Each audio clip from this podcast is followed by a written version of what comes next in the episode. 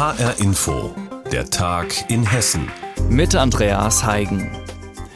Genau vor einem Jahr, am 24. Februar, fuhr im nordhessischen Volkmaßen ein damals 29 Jahre alter Mann mit einem Auto in den Rosenmontag Karnevalsumzug. Er verletzte viele Zuschauer und Teilnehmer des Umzuges teilweise schwer. Ein Jahr danach wurde an die schlimme Tat erinnert. Mittlerweile ist Anklage gegen den mutmaßlichen Täter erhoben worden. Doch noch immer ist das Motiv unklar. Und viele Betroffene leiden unter den Folgen. Den Augenzeugen gehen die Bilder nicht mehr aus dem Kopf. Aber auch Menschen, die erst später durch die Nachrichten und Berichte im Radio oder Fernsehen davon erfuhren, sind immer noch betroffen. Ich war total geschockt, weil das hier direkt in der Nähe ist. Und das war ja sehr schrecklich alles. Der Rosenmontag ist unvergessen und richtig präsent. Über 150 körperlich und seelisch Verletzte, auch viele Kinder waren unter den Opfern. Dabei sollte es ein fröhlicher Nachmittag werden mit Bonbons, Konfetti und dem lauten Schurri, dem karnevalistischen Ruf in Volkmaßen. Wir sind losgegangen, wollten ganz normal Karneval feiern, haben überlegt, an welche Ecke wir uns jetzt hinstellen können, damit ich mit meiner Tochter halt nochmal schauen kann. Glücklicherweise haben wir Bekannte getroffen und sind in eine andere Richtung gegangen. Ja, sonst hätten wir halt direkt da gestanden. Nur wenige Meter von der Stelle entfernt, wo das Auto gegen 14.45 Uhr in die Zuschauermenge fuhr, stand Friedrich Engemann. Wer nicht zur Seite springen konnte, wurde erfasst, prallte gegen das Fahrzeug, wurde durch die Luft geschleudert oder mitgeschleift. Die Motordrehzahl wurde erhöht, hat nochmal richtig Gas gegeben. Kurz danach Totenstille und nach weiteren Sekunden war ein Aufschrei. Die Leute sind durcheinander gelaufen und zu dem Fahrzeug hin. Wie ein Wunder wurde niemand tödlich verletzt. Viele Opfer aber leiden bis heute, weiß Dr. Andreas Wiggers. Der Facharzt für Psychiatrie und Psychotherapie hat Opfer behandelt. Seelische Wunden seien meist schwer zu heilen. Typische Symptome nach dem Erleben einer solchen Amokfahrt können innere Unruhe, Schreckhaftigkeit, das Wiederaufkommen von Bildern und Erinnerungen an das Ereignis sowie Ängste und Panikattacken sein. Nach der überregionalen Alarmierung waren rund 50 Rettungsfahrzeuge, ein Dutzend Notärzte, drei Rettungshubschrauber, hunderte Aktive von Rettungsdiensten, Feuerwehr und Polizei sowie Notfallseelsorger im Einsatz. Nicht ungewöhnlich, erklärt Dr. Michael Tübben, damals der leitende Notarzt aber auch viele Helfer brauchten später Hilfe. Wir hatten Ärzte mit dabei, die Notarzt oder Notärztin werden wollten, die auch vor schrecklichen Situationen standen und Entscheidungen, sodass wir also tatsächlich professionelle Hilfe in Anspruch genommen haben. Stressbewältigung, Traumabewältigung, sowohl als Gruppe als auch als Einzelpersonen. Teilweise erst Tage, Wochen oder sogar später nach der Amokfahrt haben sich Menschen gemeldet und über ihre Probleme berichtet, bestätigt auch Volkmarsens Bürgermeister Hartmut Linnekugel. Dieser Anschlag Anschlag hat ja niemand in der Form so mitgerechnet und dann die Ausmaße sind unfassbar und ich habe täglich noch Gänsehaut, wenn ich daran denke. In der kleinen Stadt, in der man sich kennt und sich auch nach dem 24. Februar trotz Corona gegenseitig gestützt und unterstützt hat, in Volkmaßen hat sich die schreckliche Amokfahrt in das Gedächtnis der Menschen wie nichts anderes vorher eingebrannt. Es gibt da mit Sicherheit sehr, sehr viele Leute, die das noch sehr viele Jahre verfolgen wird und die vielleicht auch nicht mehr diese Leichtigkeit und diese Freiheit leben können. Genau ein Jahr ist die schreckliche Autoattacke in Volkmaßen in Nordhessen her. Am Abend wurde mit einem ökumenischen Gedenkgottesdienst an die schreckliche Tat erinnert. Reporter Thomas Korte war das mit einem Rückblick zu den Ereignissen zu dieser schlimmen Autoattacke. Viele wünschen sich ja endlich Corona-Lockerungen. Nächste Woche am 3. März gibt es eine neue Bund-Länder-Spitzenrunde. Ja, und es geht um eine sichere und faire Corona-Öffnungsstrategie. So der Plan jedenfalls. Auch in Hessen zeichnet sich jetzt schon ein ausgeprägter Öffnungswille ab. Ministerpräsident Bouffier will am Donnerstag dazu weitere Details nennen. Doch es ist auch schon etwas durchgesickert. Mein Kollege Uwe Beutler und unser landespolitischer Korrespondent Andreas Meyer-Feist aus Wiesbaden haben darüber gesprochen. Zu Beginn die Frage, was Hessen gerne lockern will. Auf jeden Fall wird sich im Einzelhandel etwas tun, schon allein, weil sich bei unseren Nachbarn in Rheinland-Pfalz da etwas regt. Ab 1. März hier gilt ja dann Shoppen mit Termin und undenkbar, dass in Mainz sowas gemacht wird, aber in benachbarten Wiesbaden nicht. Hessen will natürlich dann auch Shopping-Tourismus vermeiden und nachziehen mit diesem Angebot. Also der Einzelhandel wird bald öffnen dürfen. Man kann einen Termin machen, online, telefonisch, per E-Mail und dann für 30 oder 45 Minuten ins Geschäft alleine oder mit einem Hausstand, um sich dann zum Beispiel Schuhe auszusuchen oder Kleider. Wobei noch unklar ist, ob Umkleiden erlaubt ist oder nicht, also ob man die benutzen kann oder nicht. Und unklar ist auch, was man mit den Kaufhäusern macht, den Einkaufszentren. Kann man da auch shoppen auf Termin oder nicht? Ist das zu kompliziert? Das soll alles geklärt werden. Es soll jedenfalls schnell gehen, wohl schon in der nächsten Woche. Die kleineren Geschäfte, denen soll vor allem geholfen werden. Die sollen Geschäfte machen können. Und äh, was im Einzelnen dann möglich ist, das soll dann morgen präsentiert werden.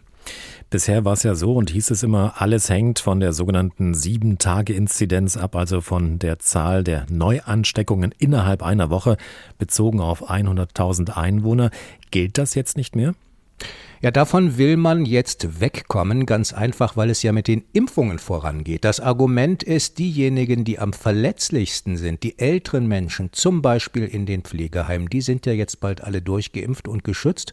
Und außerdem würden in diesen Heimen die Neuansteckungen ja steil nach unten gehen, schon seit Januar auch eben durch die Impfungen dort. Und auch die Krankenhäuser, die sind nicht mehr so belastet. Das heißt, es gibt genügend Plätze auf den Intensivstationen, keine Gefahr der Überlastung derzeit. Das ist das Argument auch von Regierungschef Volker Bouffier, dem Ministerpräsidenten. Ja, aber was passiert, wenn Berlin jetzt blockt und so weit nicht gehen will? Ja, Hessen möchte das auf jeden Fall durchsetzen für sich. Und Volker Bouffier hat das bei einer CDU-Mitgliederversammlung in Fulda gestern auch in einem Nebensatz äh, ganz deutlich gesagt, nämlich dass das, was Hessen sich so vorstellt, auch alleine gemacht werden kann, ohne Zustimmung des Bundes. Ich denke aber, dass sich am Ende doch mehrere Länder zusammentun, zum Beispiel Hessen, Rheinland-Pfalz, Baden-Württemberg, Nordrhein-Westfalen, das Saarland, dass man hier an einem Strang zieht, wenn es um Öffnungen geht, auch zum Beispiel, wenn es um Öffnungen der Gastronomie geht. Hier geht es erstmal um den 1. April, da soll die Außengastronomie öffnen. Ganz einfach, das muss man im Länderverbund machen, um eben auch äh, ja, Tourismus zu verhindern. Einkaufstourismus, wie der ja auch in Sachen Baumarkt droht. Bayern will öffnen. Ich weiß nicht, wie viele Menschen aus Hessen oder Baden-Württemberg dann in die Baumärkte nach Bayern strömen. Also auch hier wird es eine Lockerung in Hessen sehr schnell geben sagt Andreas Meyer-Feist aus Wiesbaden im Gespräch mit meinem Kollege Uwe Beutler zu den angestrebten Corona-Lockerungen in Hessen. Dem deutschen Wald geht's schlecht. So der aktuelle Waldzustandsbericht, den Bundeslandwirtschaftsministerin Julia Klöckner in Berlin vorgestellt hat. Aber wie sieht's eigentlich bei uns in Hessen aus? Reporter Rainer Battefeld hat sich informiert und hat dem Wald bei sich daheim im Vogelsberg gleich mal einen Besuch abgestattet. An so einem angenehmen Tag wie heute in den Wald gehen zu können, wie ich gerade, zwischen Lauterbach und Schlitz im Vogelsberg, das ist natürlich bei dem Wetter eine tolle Sache. Und hier im Vogelsberg, da gibt es viel Wald. Ganz konkret 40 Prozent der Gesamtfläche des Kreises ist Wald und der besteht meistens aus Nadelhölzern und der Fichtenanteil ist besonders groß. Also tolle Sache, aber wenn man ganz genau hinschaut, dann kann man schon sehen, der Wald ist krank. Die Kronen sind gelichtet und Viele Bäume sehen mitleiderregend aus. Übrigens ist das nicht nur hier im Vogelsberg so, sondern praktisch Überall in Hessen, besonders schlecht geht es dem Wald übrigens in der Rhein-Main-Ebene. Der letzte Waldzustandsbericht der hessischen Landesregierung hat das sehr genau dokumentiert auf rund 40 Seiten. Ja, aber wieso ist das eigentlich so?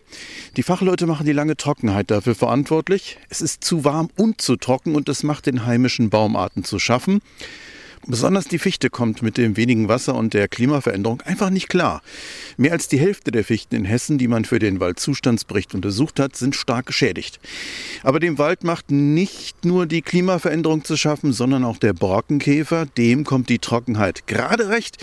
Denn wenn so ein Baumbestand erstmal vorgeschädigt und geschwächt ist, hat der Borkenkäfer leichtes Spiel. Die Schäden durch Käferbefall haben in den letzten Jahren in Hessen weiter zugenommen. Und wenn die Bäume erstmal geschädigt sind durch Trockenheit, durch Käferbefall, dann haben sie kaum Widerstandskraft und können sich gegen Stürme nicht wehren. Da fallen die Bäume reihenweise um. Und es gibt auch in Hessen reichlich Gegenden, wo man das sehr gut beobachten kann. Ein paar Kilometer von hier zum Beispiel, unweit vom Dorf Engelroth, da begannen letztes Jahr Aufforstungsarbeiten. Ich habe mir das damals angeschaut und das sah wirklich aus wie eine Mondlandschaft. Das Problem ist, dass häufig bei uns Monokulturen vorherrschen. Nadelbäume wie die Fichten kommen mit dem Klimawandel nicht klar. Aber auch die Eichen, und da besonders in der Rhein-Main-Ebene, haben Probleme. Der Kronenzustand von älteren Buchen hat sich auch verschlechtert. Also alles schlecht? Nein.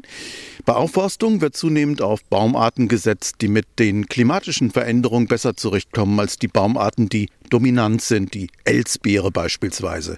Die Winterlinde oder die Douglasie kommen mit wenig Wasser und höheren Temperaturen besser zurecht und es werden mehr Mischwälder angepflanzt, also keine Monokulturen mehr. Aber ob das alles hilft und wie unsere Wälder später einmal gesund aussehen, das werden nur unsere Kinder erleben.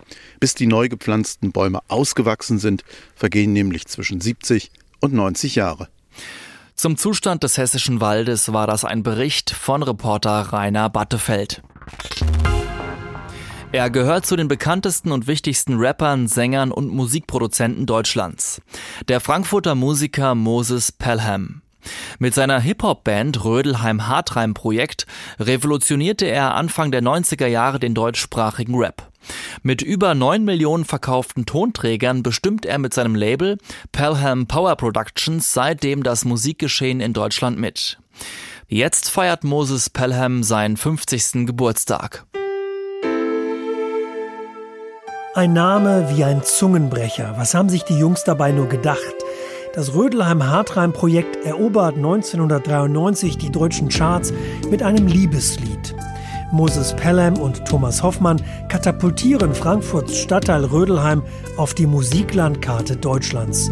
Ich erwache jeden Morgen mit Tränen auf den Wangen, lache gegen Sorgen über Szenen, die schon längst vergangen. Ich bin gefangen von Tönen, die schön klangen, doch die Engel, die sie sangen, verwandeln sich in Schlangen, sie verlangen Moses Pelham ist Sohn des US-amerikanischen Blues-Musikers Mo Pelham und wächst in Frankfurt auf.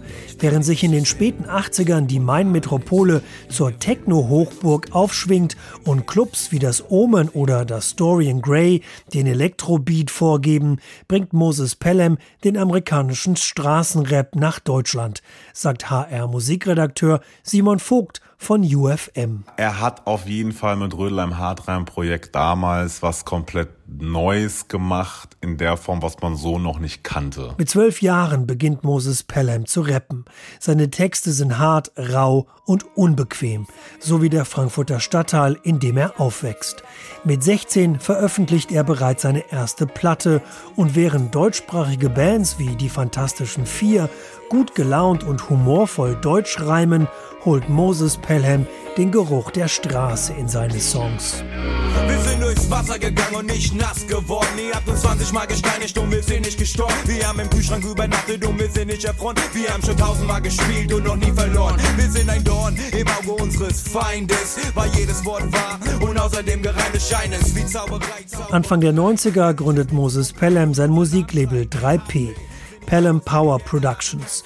Der Frankfurter produziert Künstler wie Xavier Naidoo, Azad oder Sabrina Sedlur, die eigene Solokarrieren starten. Moses Pelham macht 3P mit 9 Millionen verkauften Tonträgern und Dutzenden Gold- und Platin-Alben zu einem der erfolgreichsten deutschen Musiklabels.